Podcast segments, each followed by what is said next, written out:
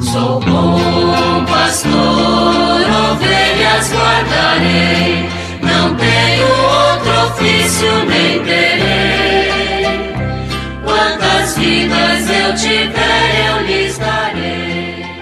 Muito bom dia, meus amados filhos e filhas, ouvintes de nossa querida Rádio Olinda. Nesta segunda-feira, iniciando uma nova semana, vamos dar continuidade à leitura e à reflexão do texto base do 18º Congresso Eucarístico Nacional, que teremos a alegria de sediar aqui em Recife neste próximo mês de novembro, de 11 a 15. Este congresso que tem por tema pão em todas as mesas e por lema repartiam o pão com alegria e não havia necessitados entre eles, conforme Atos 2:46. Nós estamos no capítulo 4 que tem por tema a espiritualidade eucarística, convite para cear com o Senhor. E estudando o subtema Jesus Cordeiro Pascal. Ao menos duas vezes na celebração eucarística, chamamos Jesus de Cordeiro de Deus. Em aramaico, o termo tauiá designa tanto cordeiro como servo.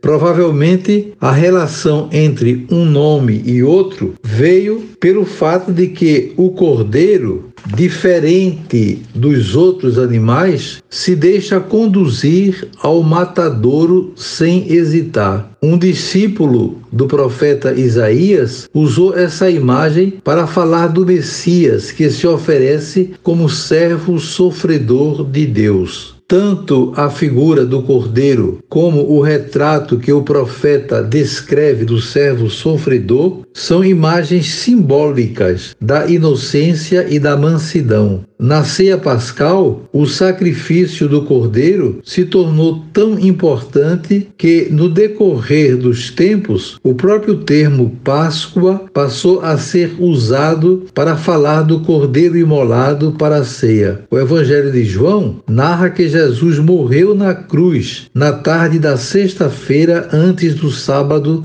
da Páscoa. Era o mesmo dia e hora em que nas casas as famílias imolavam o cordeiro pascal, conforme está no Evangelho de João, capítulo 18, versículo 28 e no capítulo 19, versículo 31. Orígenes, padre da igreja do século III, afirmou que Cristo é o alimento das pessoas, nutrimento de suas almas. Ele reconhece a presença dele nas espécies do pão e do vinho, em uma forma misteriosa. No entanto, essa presença alegra os discípulos e todos aqueles que o tomam como um vinho novo, não temperado, porque através dele se recebe a remissão dos pecados conforme Mateus capítulo 26, versículo 28. Embora nos relatos que as primeiras comunidades fazem da ceia de Jesus, nunca apareça nenhuma alusão ao Cordeiro Pascal. Essa imagem está presente no espírito de entrega amorosa de Jesus pelo testemunho do reino de Deus. Crer na Eucaristia e saborear a alegria desse mistério deve levar-nos a viver na vida cotidiana a disponibilidade para o serviço amoroso aos outros na comunidade. Então está aí né, um pouco daquilo que o texto básico quer nos falar sobre Jesus, Cordeiro Pascal, né, que livremente e espontaneamente dá a sua vida por amor a todos nós. E aqui no texto ele é comparado de fato ao cordeiro, que conforme diz aqui o, o texto base,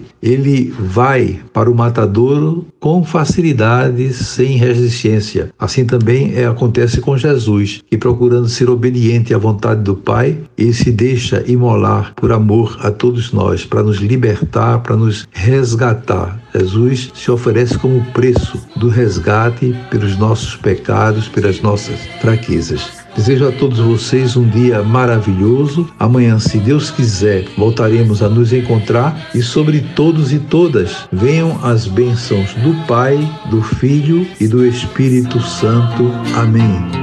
Sou bom pastor, ovelhas guardarei, não tenho outro ofício nem terei.